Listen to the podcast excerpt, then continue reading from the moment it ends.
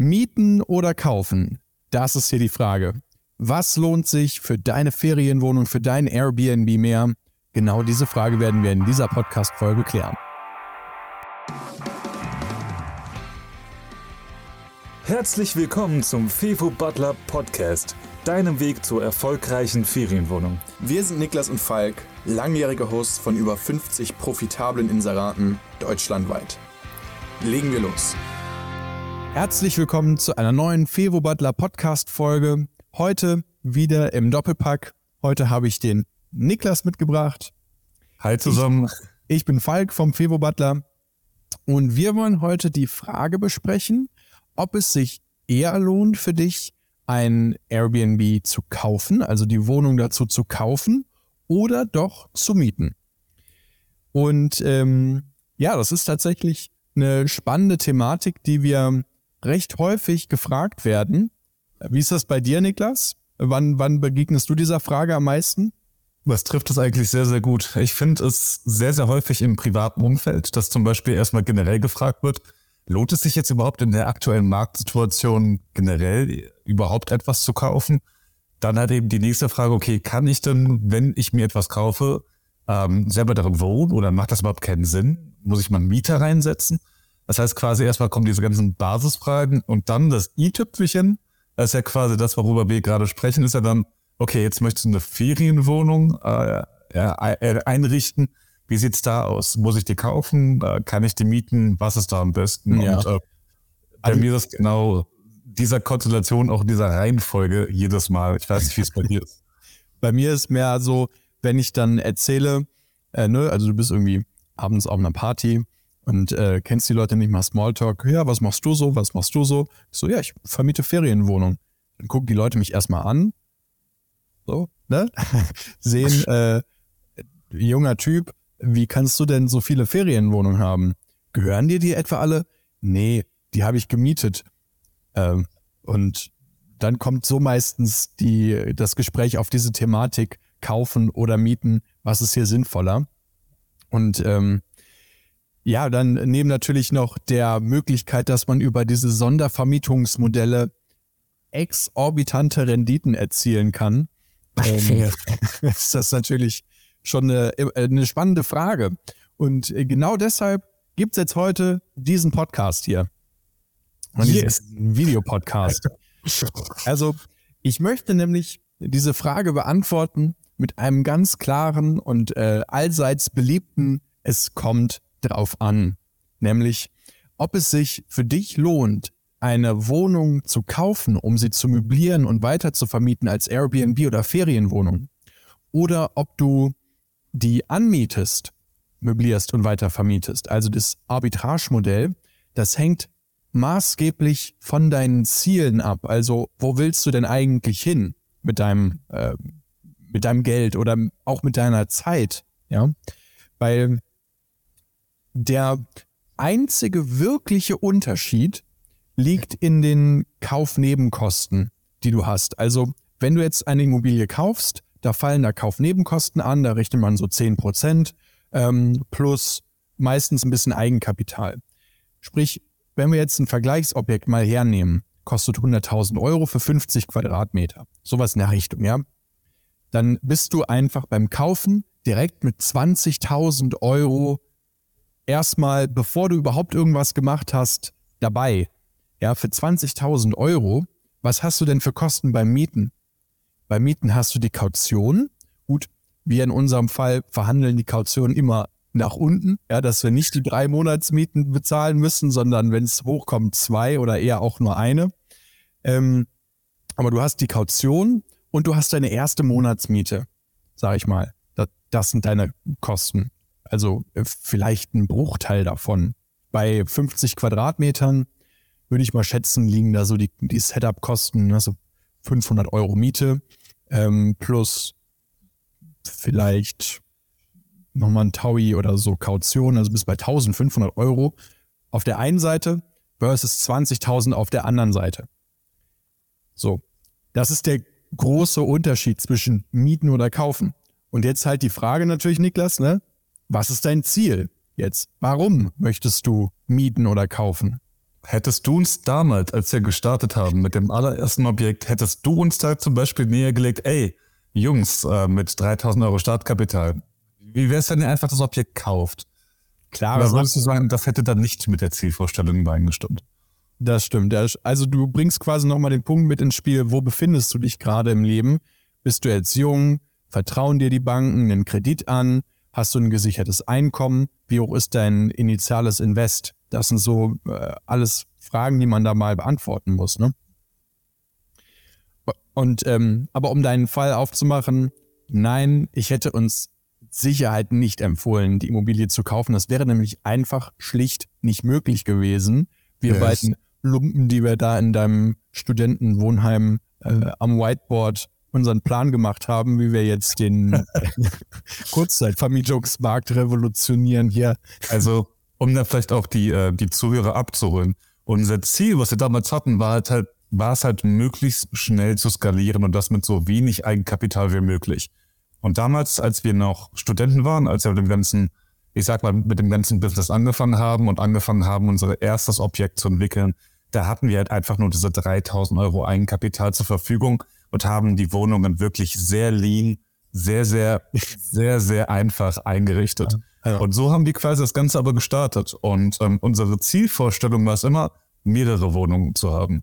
Hätten wir natürlich jetzt direkt bei dem ersten Objekt gesagt, jo, äh, da hauen wir dann direkt halt eben ähm, 20.000 Euro Eigenkapital rein, um dann halt eben den Kredit halt eben auch irgendwie äh, bedienen zu können, dann wäre das natürlich halt eben schwierig gewesen, da halt eben jetzt weiter zu skalieren. Ja. Wir haben natürlich jetzt diesen Vermögensaufbau auf der einen Seite durch das Objekt, was wir haben, aber wir können so nicht richtig skalieren und wir wollten Feuer in die Sache bringen. Und deswegen haben wir uns dann dazu entschieden, wir mieten die ganzen Objekte. Um das Ganze noch zu ergänzen, unsere Zielvorstellung war ja damals, dass wir selbstständig sein wollten. Du hattest deinen Angestelltenjob, ja, du warst Gärtner und musstest bei Wind und Wetter draußen rumkrebsen. Mhm. Ähm, ich hatte einen Konzernjob bei der Allianz und äh, war da Sachbearbeiter. Ähm, wir wollten halt unser eigener Boss sein und selbstbestimmt leben können und, und arbeiten können und haben quasi auch dafür als Vehikel hergenommen die Kurzzeitvermietung und da unser Unternehmen draus gegründet mit dem Wissen, dass wir im Studium theoretisch irgendwo gelernt haben. Ne? Weiß ich nicht. Also ja, ich bin da auf jeden Fall bei dir. Da hat man sicher das ein oder andere mitgenommen. Ja, ja. Aber ich glaube, so ganz so viel hat uns das jetzt auch nicht gebracht. Ah, nee, so viel nicht. Klar, ich wir mussten an die Geschichte denken, die du ähm, über die gute Gründungsprofessorin äh, heute schon erzählt hast. Vielleicht magst du im Podcast nochmal kurz anreißen. Ja, also das ist eine, ähm, eine Story, die ich immer sehr gerne ähm, raushaue, wenn ich halt eben sage, warum ich überhaupt, ähm, äh, sagen wir, universitätsverdrossen wurde und quasi auch dann gesagt habe, okay, das, das mit dem Studium, das ist nichts für mich. Das, worum es mir immer ging in diesem ganzen Studium der Wirtschaftswissenschaft, wo Falk und ich uns auch kennengelernt haben im Übrigen. Mathe-Vorkurs? Den Mathe-Vorkurs. Und das quasi, ähm, was das Endziel mal war mit diesem Studium, was ich damit verknüpft hatte, war die Gründung, ein eigenes Unternehmen zu gründen, und dort hat eben diese, diese Unabhängigkeit quasi voranzutreiben und diese Fremdbestimmtheit loszuwerden. Das war quasi immer der Traum. Und ähm, ich bin dann endlich in dieser Vorlesung nach, nach sechs Semestern geht's dann los mit Gründung. Und du hast da zu sitzen und ich sitze da in der ersten Reihe mit gezücktem Stift und Papier in der Hand. Und ähm, da haben wir halt eben äh, Professor Doktor hm, hm, hm, und diese hat dann halt eben diese Vorlesung geleitet. Und das Erste, was ich wissen wollte, ohne sie bloßstellen zu wollen, einfach nur, weil ich so ein Interesse hatte, ja, hm, Frau Doktor, hm, hm, hm, Professor Doktor, hm, hm, hm, äh, was haben Sie denn mal gegründet, äh, dass Sie uns das jetzt quasi beibringen? Und sie sagte dann halt eben, ich, ich habe noch nie was gegründet, aber es geht auch nicht, weil äh, das gegen die Interessen der Universität geht und da ein Interessenskonflikt äh, bestehen würde. Deswegen darf ich gar nicht gründen. Mhm sitzt du da halt eben als junger Mensch, Gründungsinteressierter und kriegst Gründung beigebracht von jemand, der noch nie selber gegründet hat.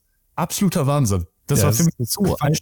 Das ist ja. unfassbar Quatsch. Also gut, aber, aber theoretisch wird sie sicherlich einiges auf dem Kasten haben. Genau. Äh, und ich will noch dazu mal kurz, ich möchte mich kurz, also ich möchte können wir kurz sagen, es gibt mit Sicherheit nur abschließen, ja. Genau, es gibt halt mit Sicherheit FHs, die tolle äh, Gründungsdozenten haben, die auch was gegründet haben. Und genauso gibt es so sicher auch Universitäten. Bei meiner war es halt nicht der Fall, deswegen bin ich da weg. ja, ähm, okay, jetzt äh, haben wir uns da wieder ein bisschen verrannt, aber für uns, nochmal um das klar zu machen, mieten oder kaufen, war halt mit unserer Zielvorstellung ganz klar, wir wollen ein Business aufbauen, wir wollen skalieren, wir wollen davon leben können. Das können wir jetzt sehr gut. Äh, und dementsprechend war ganz klar, wir mieten die Wohnungen an, denn da ist unser Kapitaleinsatz am Anfang pro Einheit viel geringer und äh, dementsprechend können wir viel schneller skalieren. Was wäre denn jetzt zum Beispiel so eine ähm, so ein Case, in dem du sagen würdest, ja für dich, Niklas, wäre es jetzt sinnvoll, die Wohnungen zu kaufen? Also ich glaube, wenn wir ein überquellendes Bankkonto hätten. okay, und dann würdest du hergehen und äh, warum? Also zum einen ist es ja das, was du eingangs erwähnt hast, das Eigenkapital äh, ist ja, ist ja da. Also wir haben ja genug zur Verfügung, dass wir sowohl Vermögensaufbau betreiben können und gleichzeitig halt eben die Wohnung möblieren können, um gleichzeitig halt eben auch guten Cashflow mit dem operativen Betreiben dieser Ferienwohnung äh, reinbringen können. Ich bringe den Satz nicht ja. zu Ende. Du weißt, was ich meine. Meinst, wenn einem so richtig das Geld, das Eigenkapital ein Loch in die Tasche brennt, ja, dann äh, wäre das eine sinnvolle Sache. Dann wäre es eine sinnvolle Sache. Oder was würdest du denn sagen?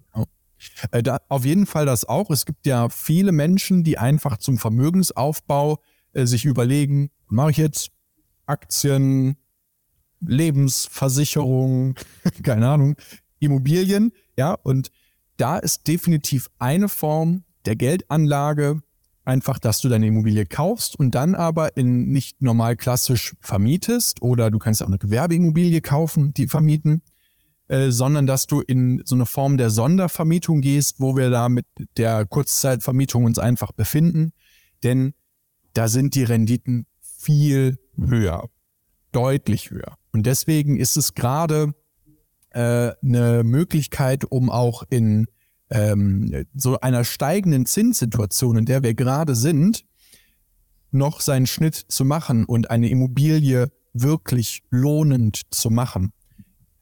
Wenn ich mir überlege, wir haben da Apartments, da haben wir 25 Quadratmeter und äh, ziehen da netto kalt jeden Monat 800 Euro raus oder 1000 nach äh. Steuern und allem Pipapo, äh, also so 800 bis 1000 diese Einnahme, die hast du halt nicht, äh, wenn du das normal vermieten würdest. Ja, dann hast du vielleicht 250 Euro netto kalt raus.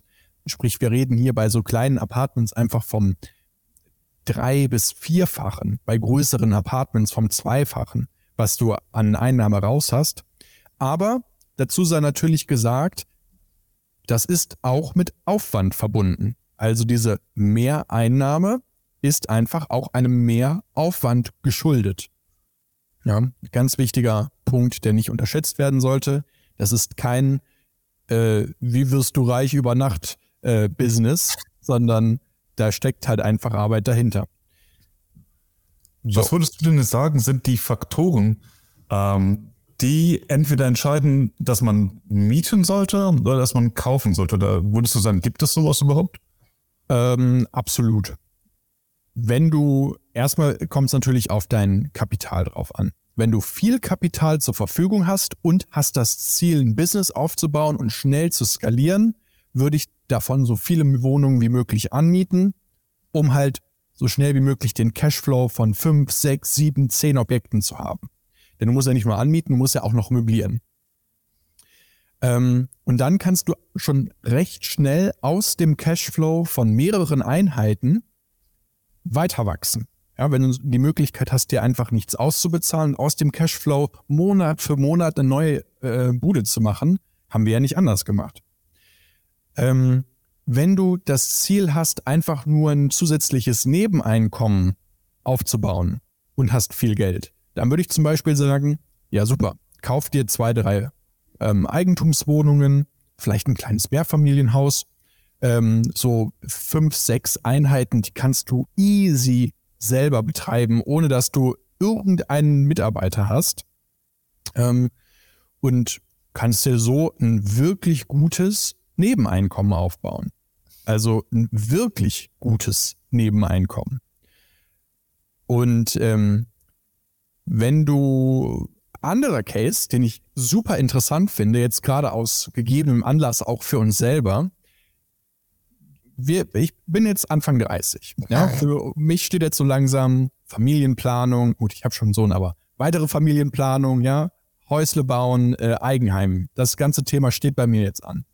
Und ich finde den Gedanken super interessant, dass ich jetzt mir ein Haus kaufen kann und da irgendwo noch eine Einliegerwohnung habe oder ein Nebengebäude oder sowas, was richtig Schönes, ja, so, so ein Goldstück und das über Airbnb Kurzzeit vermiete. Und weil ich einfach weiß, wie hoch die Einnahmen jetzt sind von so einem Airbnb, wird dieses Airbnb, also wenn ich jemals ein Haus baue, wird dieses Airbnb meinen Kredit abzahlen. Ich kann also kostenfrei in meinem Eigentum wohnen. Und das finde ich absolut großartig. Den, und es ist ein Vorteil. Sich, weißt du, wenn ja. du davon erzählst, das hört sich immer so einfach an. Dann sagst du jetzt zum Beispiel, es gibt äh, zwei Faktoren. Es gibt am Anfang den Kapitalansatz, das heißt, je nachdem, wie viel Kapital ich zur Verfügung habe am ja. Start, ja. Äh, das entscheidet natürlich darüber, welche Richtung ich gehen kann. Entweder ich miete oder ich kaufe. Und dann gibt es natürlich noch die Zielvorstellung. Entweder ich will das Ganze skalieren, größer ja. aufbauen da miete ich oder ich möchte halt eben beispielsweise Vermögensaufbau betreiben, meinen Lebensabend verbringen, dann möchte ich es wahrscheinlich kaufen, wenn ich das Kapital zur Verfügung habe. Ja. Aber von Anfang an, vom Budget und der Zielvorstellung, da ist ja noch ein Weg dazwischen. Und da spielen ja solche äh, Leute wie die Behörden ja auch noch mal eine Rolle. Ich ja. meine, die Frage ist ja, ist dann Mieten genauso leicht behördlich ähm, umzusetzen wie bei ähm, Kaufen oder was willst du da sagen? Ja, also du hast natürlich, wenn du es kaufst, die vollen, den vollen Verhandlungsspielraum. Du musst jetzt keinen Eigentümer mehr überzeugen, keinen Vermieter überzeugen, dass du das Objekt umnutzt, äh, um es als Ferienwohnung weiter zu vermieten, sondern du kannst das einfach machen. Klar, die Behörden können dir immer noch einen Strich durch die Rechnung ziehen und sagen, nein, das machen wir hier nicht. Aber in, ähm, wenn der Bebauungsplan das hergibt und die Stadt jetzt nicht gerade ähm, Wohnraumknappheit hat, dann gibt es da auch ähm, keine negativen Einflussfaktoren, warum das jetzt nicht der Fall sein sollte. Warum dieser Antrag abgelehnt werden sollte. Ähm, was war die Frage? Also ich meine, der Hintergrund ist ja, ähm, du sagst jetzt zum Beispiel, es würde ein, äh, eine Abkürzung geben, zum Beispiel für die Überzeugung von Vermieter. Wenn ich ja. die Wohnung miete, dann bin ich immer auf das Wohlwollen des Vermieters angewiesen. Das heißt, er muss quasi absegnen, ja. dass ich dort die genau. Wohnung anbieten kann und dann halt eben äh, entwickeln kann. Anders ist es natürlich beim Kauf. Das heißt, diesen kompletten Akquiseprozess, den, den spare ich mir sozusagen ähm, auf diese Weise. Das heißt, ich muss nur eine Wohnung finden. Das ist definitiv ein Vorteil des Kaufs gegenüber der Miete. Ähm, jetzt gibt es natürlich einen Pitch. Also du kannst ja üben, einen Vermieter zu überzeugen. Du kannst gewisse Vermieterprofile dir ähm, raussuchen und sagen, okay, ich suche nach diesem, ich habe dieses äh, Anmietungsprofil, du kannst ein Netzwerk aufbauen, deine Idee spreaden. Und es gibt ja durchaus viele, viele Argumente, die dafür sprechen, dich als Mieter in dein Objekt zu holen. Ja, weil ganz ehrlich, so häufig wie unsere Badezimmer geputzt werden in unseren Objekten, putzt keiner der Mieter, die du als festen Mieter hast, die Wohnung. Safe nicht. Das ja. stimmt. Also es gibt wirklich gute Argumente. Und mal davon abgesehen, ein Argument, das wiederum fürs Mieten spricht, ist, du bist beim Mieten viel schneller. Bis du mal den Notartermin hast, die Wohnung gefunden hast, äh, im Grundbuch eingetragen bist und, und, und, und, und. Ja, das dauert ja ewig. Während wenn du einen Mietvertrag hast, dann kannst du von heute auf morgen loslegen. Das heißt, das Thema Geschwindigkeit ist definitiv in favor der Miete, sofern du noch kein Objekt hast. Einschränkung. Also das ist ja auch ein gutes Beispiel. Jetzt gerade sind wir gerade ähm, wieder dabei, ein Objekt zu entwickeln. Und das kam ja zum Beispiel auch wieder übers Netzwerk. Ja. Und das heißt, ähm, da ist dann der, ähm, der Makler, der kennt uns, der hat uns auf dem Schirm und sagt, hey, hier ist ein Objekt frei, habt ihr Bock? Falk sagt, jo, wir haben Bock, alles klar, hier sind die Schlüssel. Also wir fahren einmal vorbei, schauen uns an, Schlüsselübergabe, fertig. Und jetzt wird das Ding halt eben eingerichtet. Und ja. diese Einrichtung, würdest du sagen, die ist so wie früher? nee, das ist definitiv nicht so wie früher. Früher haben wir sehr viele Klinken geputzt, äh, uns häufig einen Neid eingefangen und ähm, ja, das ist jetzt definitiv anders. Ähm, ich finde aber auch charmant noch den Vorteil beim Mieten, ehrlich gesagt, dass du so flexibel bist. Also mal angenommen, du hast jetzt voll ins Klo gegriffen, ja, und dein Standort funktioniert nicht, das Geschäftskonzept funktioniert nicht, was auch immer. Dann kannst du halt beim Mieten sagen, okay, ich mache die Wohnung halt wieder zu. Ja, äh, ich lasse es jetzt sein. Ähm, und hast die volle Flexibilität, nimmst wow. einfach dein Mobiliar, packst es in eine andere Wohnung, fertig. Boah, Beim, wenn du es kaufst, ja, die Wohnung, die steht da. Kannst du natürlich immer noch kurz äh, normal Langzeit vermieten. Äh, geht natürlich auch, aber insgesamt schätze ich da schon die Flexibilität beim Mieten etwas höher ein. Also ich bin auf jeden Fall sehr froh, dass wir noch nie die Situation hatten, dass wir ein Objekt rückentwickeln mussten. Ja. Das heißt, die Objekte, die wir mieten, wir hatten noch nie die Situation, dass wir sagen mussten, ey, fuck, das lohnt sich alles nicht mehr und ähm, jetzt bauen wir das zurück sozusagen, selbst in der Corona-Zeit nicht. Und deswegen ähm, ist das, was Falk gerade eben meinte, man braucht das richtige Geschäftskonzept dafür. Das heißt, man muss genau wissen, wie kommt man überhaupt an die Gäste, wie kann man die überhaupt über, überzeugen, dass dein Inserat, dass deine Ferienwohnung das Bestmöglichste ist quasi in der Lage, der sie gerade suchen und dass sie sich dann letztendlich für dich entscheiden und halt nicht für einen Marktbegleiter nebenan, der eine ähnliche Ausstattung hat, aber halt nicht so cool präsentiert ist wie deiner. Ja, ja. Also, um das Ganze nochmal äh, zu einem Abschluss zu bringen, was lohnt sich jetzt mehr, mieten oder kaufen? Kommt definitiv auf den Case drauf an, auf deine Ziele. Ähm, wo möchtest du sein in 15 Jahren, was auch immer? Ähm, wie viel Geld hast du zur Verfügung? Und für uns, für unseren Teil, war es am Anfang die genau richtige Entscheidung zu mieten und nicht zu kaufen. So langsam, äh, wir sind beide selbstständig, müssen an unsere Rente denken, wollen wir auch Objekte kaufen, haben auch schon gekauft und ähm, betreiben so aktiven Vermögensaufbau auch durch Immobilien. Während für den einen oder anderen der Kauf vielleicht eher sinnvoller ist, aber nur, wenn ihm wirklich das Eigenkapital ein Loch in die Tasche brennt. Also ich glaube, den Worten, da muss man gar nichts mehr zufügen. Perfekt eigentlich. Also ich glaube, ich glaub, so können wir es werden. Dann bedanke ich mich bei euch fürs Zuschauen, fürs Zuhören. Es war mir wie immer ein Vergnügen, Niklas. Ebenfalls. Schön, dich wiedergesehen zu haben. das Büro da hinten. okay. Alles klar. Bis zur nächsten Podcast-Folge. Tschüss. Ciao.